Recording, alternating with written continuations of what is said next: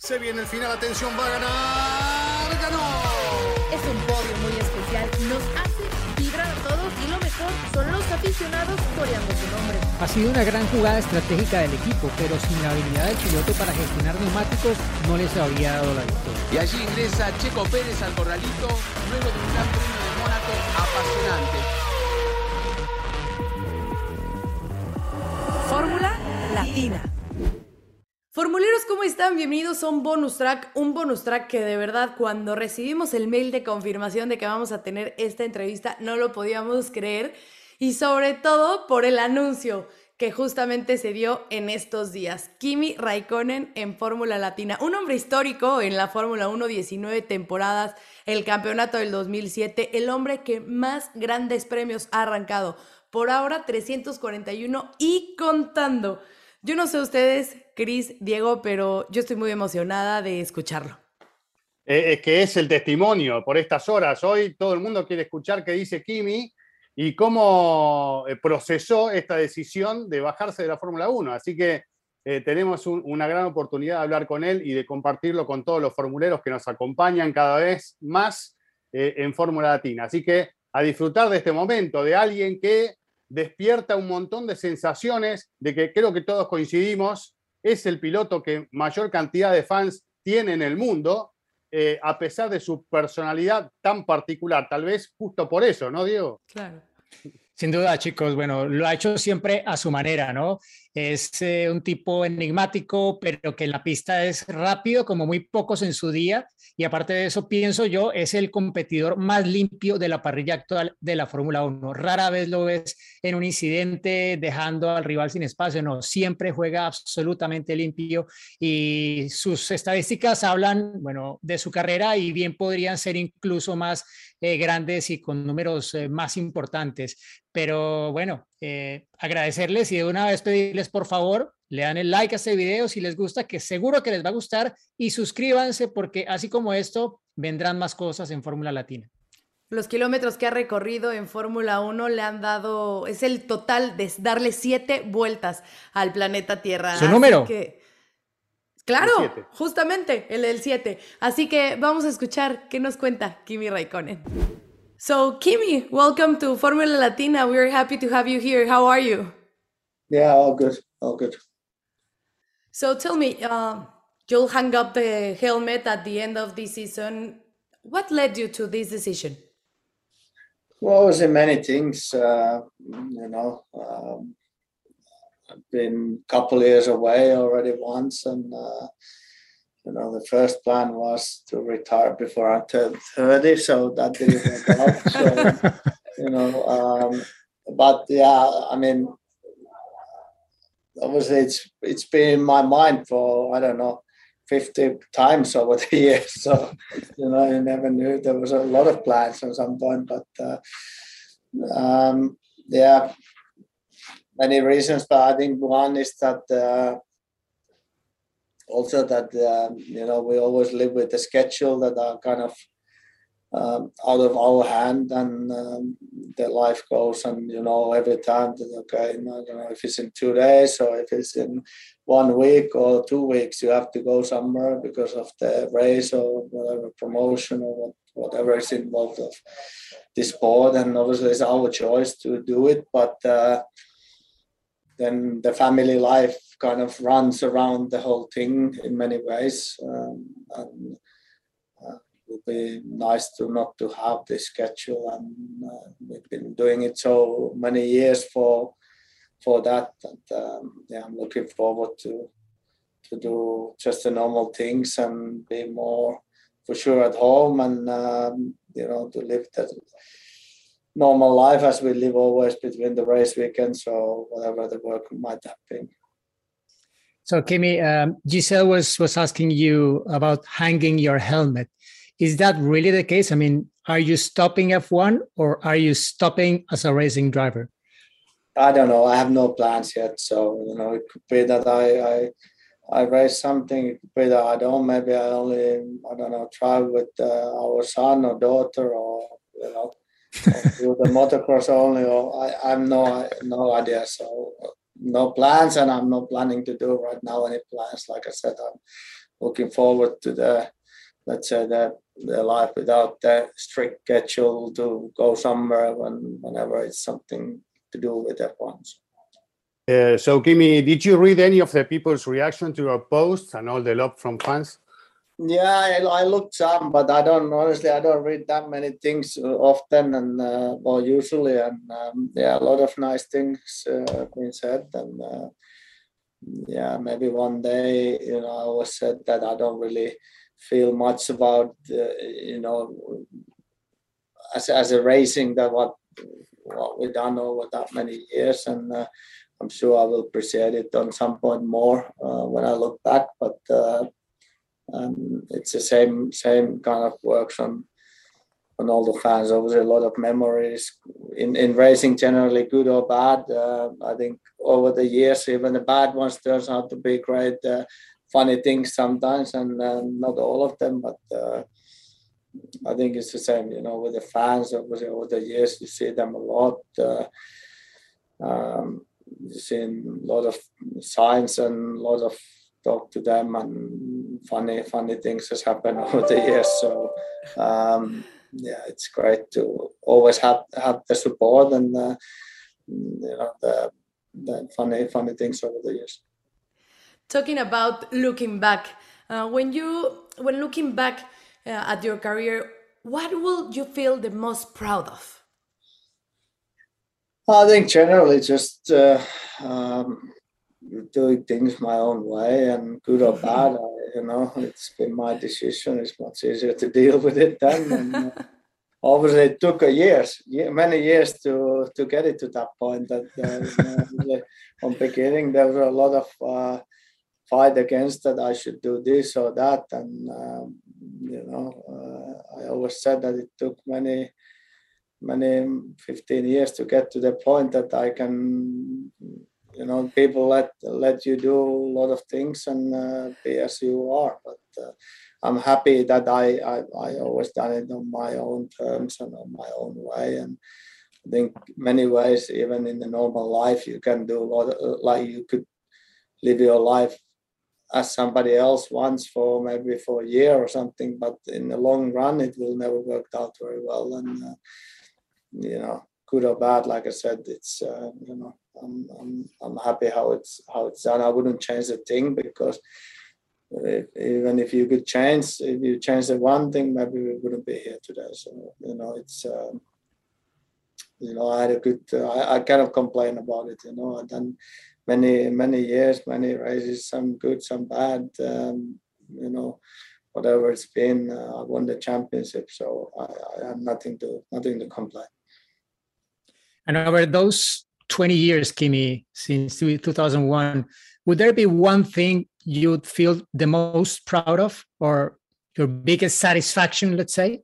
Um, probably winning the championship. Obviously, that's why we are here. And uh, but then there's races that maybe we haven't been best that we can. Uh, maybe the end result hasn't been uh, as great, but uh, yeah, like I said, a lot of good things. But honestly, I haven't really think about much that okay there's also some uh, some wins that i have had luckily over the years and uh, some of them has been uh, probably won more easily than others. Some has been more needed to paddle more for it.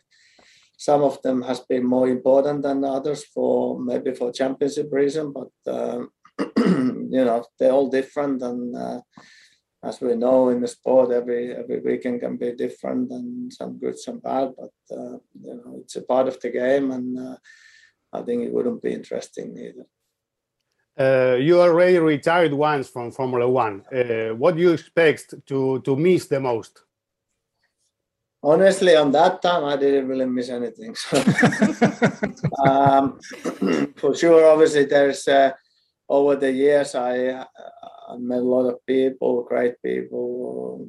Uh, some not that great, but um, I mean, some that has turned out to be friendships more than anything else. And uh, but uh, but I will I will for sure to see those people anyhow. If I'm not here, even the times that I, I wasn't in F1 or we've been working in different teams, we've been in in contact. So yeah, I think you know I don't miss the traveling. I don't miss the, the let's say the the politics and the other the racing. I always Hmm. enjoyed, and that's the only reason I I done it. So um,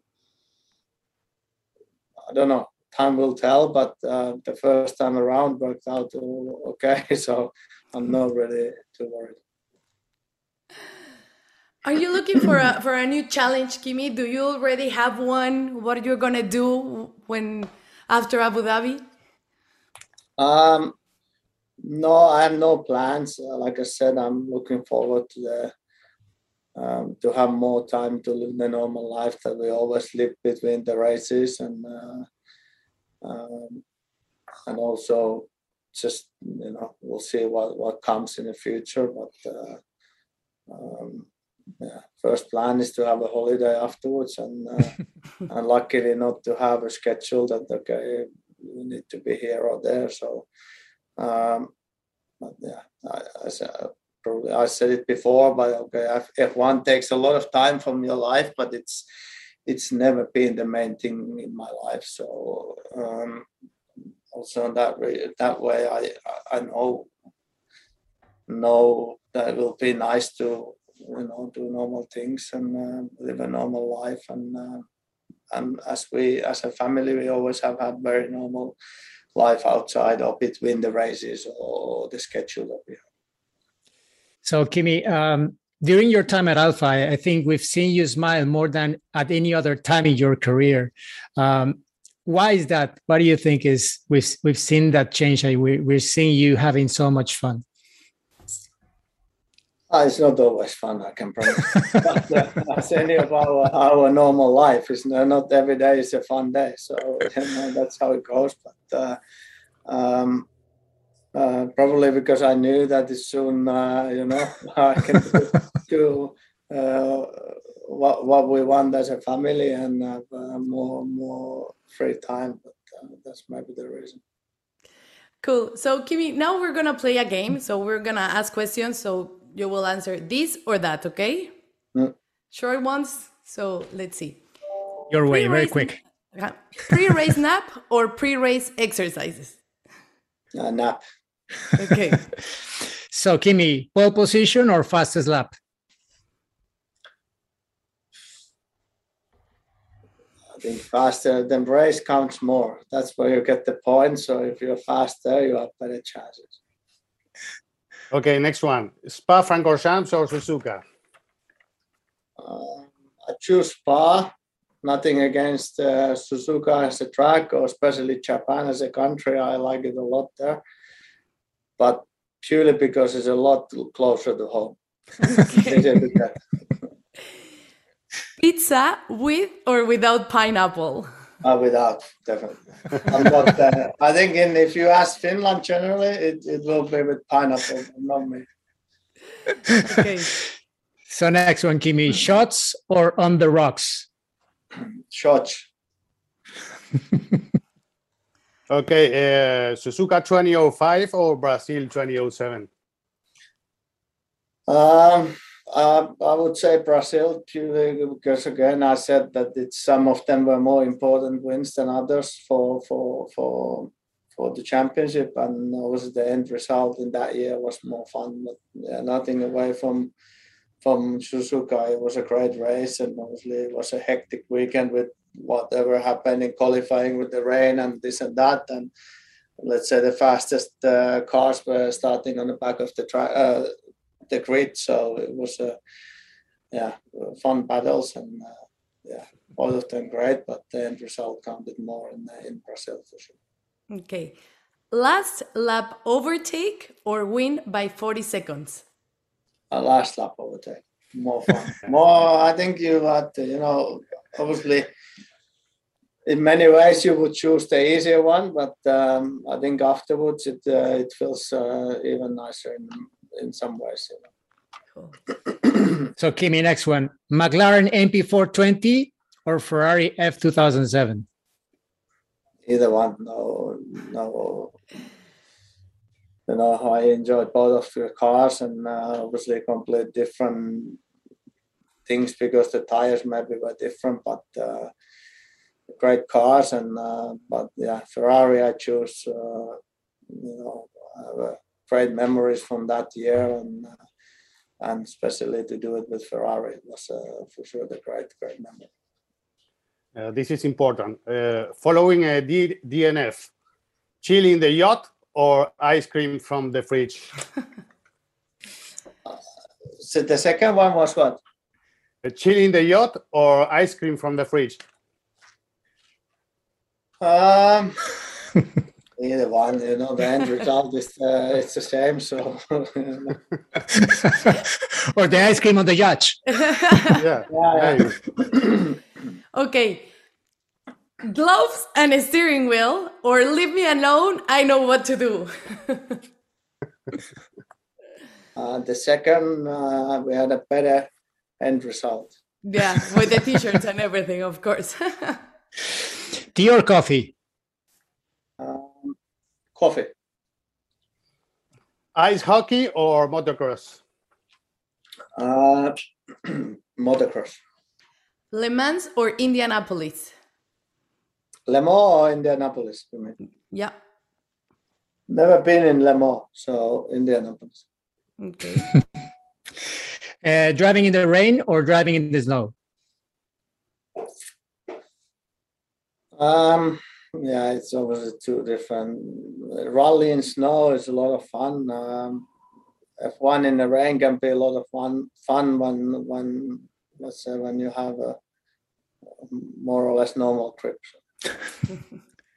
Uh, Last TV race inter- definitely wasn't yes. fun uh, race for anybody.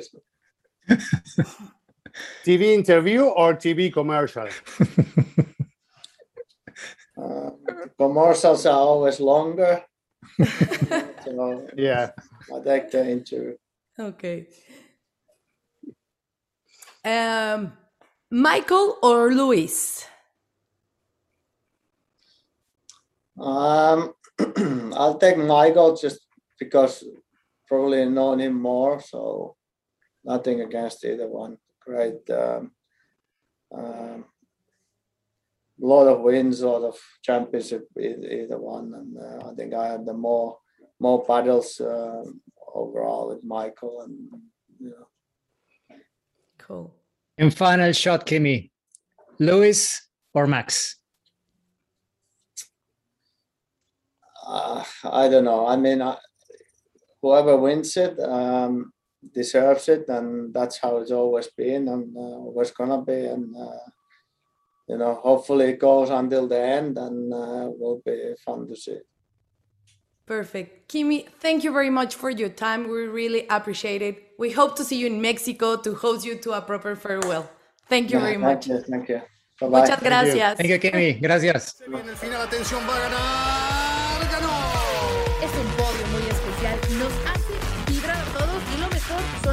los aficionados coreando su nombre. Ha sido una gran jugada estratégica del equipo, pero sin la habilidad del piloto para gestionar neumáticos no les habría dado la victoria. Y allí ingresa Checo Pérez al corralito luego de un gran premio de Mónaco apasionante.